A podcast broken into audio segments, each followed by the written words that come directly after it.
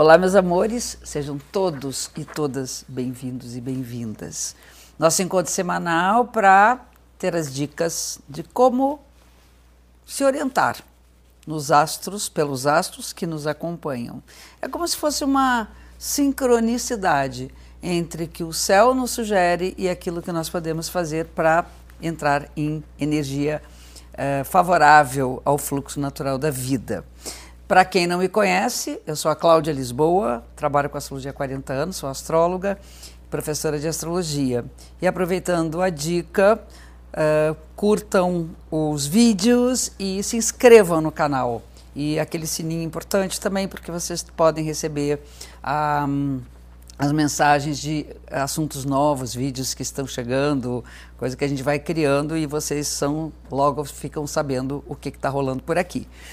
Eu começo a semana sempre falando da Lua, da fase da Lua, porque ela mostra exatamente esse fluxo que vai variando semana a semana. Nós estamos numa, estamos numa fase que a Lua muda de, de fase no meio da semana. Na semana passada ela foi cheia na quarta-feira e essa semana ela é cheia na própria quarta-feira, no dia 23 de fevereiro. Então, até quarta-feira, até segunda e terça, nós estamos ainda com a fase cheia, que é esse período de plenitude, que, de, de, equilíbrio entre os opostos, com o Sol no Aquário, Lua no Leão. E para quem quiser ter uma ideia ainda desse finalzinho de ciclo da Lua, nesses primeiros dias da semana, só olhar o vídeo da semana passada, no início do vídeo, eu falo bastante sobre essa lua cheia do Sol em Aquário. E agora vamos então para a fase minguante temos então a plenitude da cheia e a chegada do recolhimento. Chegamos ao pleno como se fosse o verão, né? seja uma coisa plena, e entra a fase do outono e do inverno, onde a natureza se recolhe, onde a natureza vai usar, eh, guardar suas reservas para a fase nova que vai chegar depois da lua minguante. Então, é, essa, essa ideia de que é preciso primeiro poupar energia é fundamental para a gente entender que a natureza, segundo o fluxo lunar, exige, pede com que a gente não saia jogando energia fora. Poupar, guardar, hibernar um pouco, voltar-se um pouco para dentro. A outra coisa é fazer uma revisão dos nossos ciclos, da nossa vida, das nossas coisas. Reparação, período que a gente pode realmente reconhecer onde foram as falhas, onde não deu, a gente não conseguiu chegar onde queria, por quê, para que aquilo tudo aconteceu, ou como aconteceu. Então, numa, numa espécie de correção de rota, nós podemos, nessa introspecção, uh, estarmos bem mais preparados para começo de um novo ciclo na próxima semana. Então, poupar energia, recolher e fazer as reparações. Por outro lado, é simplesmente fechar o que tem que ser fechado. Então, conclusão, né? É um período que a gente pede para que seja concluído que está na hora de acabar, né? que está na hora de ser, ser fechado e, e dizer assim, ok, não dá mais tempo, deu, não podemos fazer nada, mas se possível a gente consiga concluir aquilo que está na hora de, né, de fechar, de acabar. É, essa, essa, essa conclusão ela não é das grandes coisas, das coisas, grandes coisas da vida. Nós temos o ciclo lunar a todo mês, todo mês nós temos uma lua minguante, temos as outras fases. Então é, é uma coisa mais do nosso cotidiano e principalmente da consciência que nós temos de como nós sentimos e somos afetados por nossos humores e emoções, que é isso que a lua trata. Né? Todo esse essa variação de emoções e, e, humores e sentimentos, ela é uma coisa muito rápida. A gente muda no mesmo dia de humor, às vezes, como se fossem quatro estações no mesmo dia. E nesse momento a gente pode entender que se a gente consegue recolher o time de campo, a gente consegue também preservar um pouco mais a nossa estrutura emocional dos fatores externos, né? É como se a gente se protegesse um pouco das coisas que podem nos afetar mais profundamente. E nessa lua minguante, nós temos o Sol no signo de Peixes e a Lua no signo de Sagitário. É interessante porque na astrologia antiga, o Peixes era regido por Júpiter, não tinha se descoberto Netuno ainda.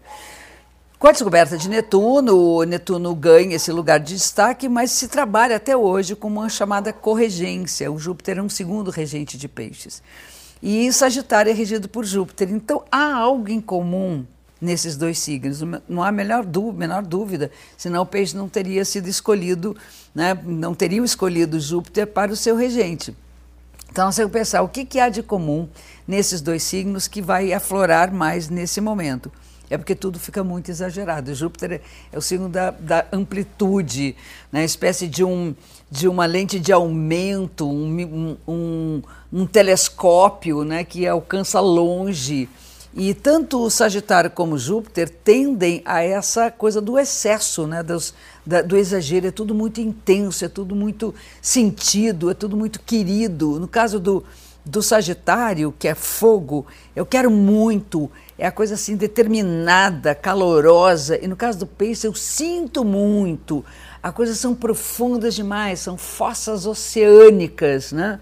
Então, a gente vai tender nessa lua minguante a ficar com tudo muito mais intensificado. E já que ela é minguante, o que, que se pode falar? Nossas coisas lá dentro que estão tendo que ser olhadas, essa, esse voltar-se para dentro, vai ser vivido com grande intensidade. Aproveitem, eu acho que não tem nada contra a intensidade, desde que se não delire e saia fora total né, da realidade e acredite que isso seja verdade. Então, é viver essa, essas, essas intensidades, imaginando que a coisa em si, ela não é nada, ela é alguma coisa na medida que ela nos afeta. E se ela está afetando muito, é porque a gente tem uma receptividade para isso e é na hora de conhecer por que, que eu me afeto tanto com certas situações. Isso é uma identificação. Aí no meio da semana, nós temos dois aspectos que de Marte e Vênus, cada um formando uma conversa, fazendo uma conversa harmoniosa com Netuno, que é o regente de peixes atual. Marte e Vênus são dois uh, personagens da mitologia grega que falam de amor, paixão, encontro, né? Vênus e Marte eram amantes, né? É o símbolo dos amantes. E Netuno está ligado à universalidade, à coisa global, ao todo, os oceanos, né? onde todas as águas chegam. Eu falo que isso tem a ver com os, com os piscianos, né? que é, o, o que eu falei na, na, semana passada, né? O peixes é essa coisa do juntar todas as coisas numa coisa só. Falando em piscianos, feliz ano novo para vocês todos, para todos nós, que eu também sou pisciana. Que seja um aniversário lindo, que vocês comemorem o pessoal dessa semana. Eu desejo tudo de melhor para vocês e naquilo que não tiver legal que vocês consigam superar nesse ciclo novo. Né? Mas voltando, então, se tem um lado a paixão e outro lado tem a coisa global do peixes, as águas chegam todas lá, todas as águas do planeta vão acabar nos grandes oceano, no grande oceano. Nós imaginamos também que o amor pode ser universal, que a paixão ela pode ser algo que contagia o planeta todo. Quem dera, né, gente? Ai, ai, eu fico pensando, será que a gente não consegue, nem que seja um pouquinho, a gente olhar, pra, olhar nossa volta e sentir compaixão e empatia, principalmente com quem sofre. E o planeta está tão sofrido, né? Está tão difícil tudo. Então, acho que é hora da gente se sensibilizar e colocar a paixão a serviço da espiritualidade. Eu acho que é o amor espiritual, é amor universal. Essa, esse é o tema importante dessa semana, já que é para ser exagerado, que nós possamos exagerar e ser bastante intensos na empatia e na compaixão. E, bem no meio da semana, vai caracterizar a semana, nós só temos esses três aspectos, os dois com Netuno, tem a ver com o amor universal, e outro de Mercúrio conversando aí numa treta, numa confusão com Urano, é uma quadratura de Mercúrio com Urano. E Urano, um planeta tenso, e Mercúrio é, é, é, é agitado, então a cabeça vai ficar muito agitada, muito. A cabeça vai ficar mil, uh, se perde nas ideias, pula de uma coisa para outra. Às vezes as conversas ficam um papo de doido, você fala uma coisa, daqui a pouco vem outra na cabeça.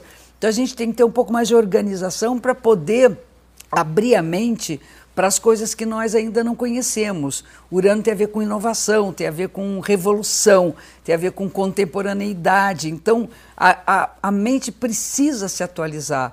E essa tensão toda de querer rapidamente conhecer algo que a gente não conhece ainda pode gerar um atropelamento né, dos neurônios, né? a gente ser atropelado pelos próprios neurônios. Então, peço um pouquinho de paciência, essa é uma, é uma ideia, mas não é ficar quieto, é usar o máximo possível de uma maneira positiva aquilo que a mente está criando, aquilo que a mente está exigindo. E aí eu fico pensando, ao invés, Mercúrio tem a ver com comunicação, então ao invés de ficar discutindo e cada um falando uma coisa absurda que o outro não entende lé com cré, eu acho que a gente tem que partir para o amor mesmo, sabe? É, é, se sintonizar com o outro, é, sentir o que, que o outro está sentindo. E aí então discute, vê as diferenças, acerta os ponteiros, acerta aquilo que não está em harmonia. É, é, é, é possível a gente conseguir isso, mesmo que o aspecto seja difícil. Basta a gente ter consciência de que a tolerância é uma grande virtude, certo? Aproveitando que eu estou aqui com vocês, eu convido vocês a se inscreverem no link que tem aqui para a Semana da Astrologia. É uma semana em que eu dou três aulas totalmente online, totalmente gratuitas e que eu tenho certeza que vocês vão gostar porque tem bastante assunto e bastante profundo sobre astrologia. Fica um beijo gigante, eu agradeço demais a presença de vocês, muito obrigada. Adoro estar aqui, adoro essa troca e a gente se vê na semana que vem. Um beijo enorme de novo.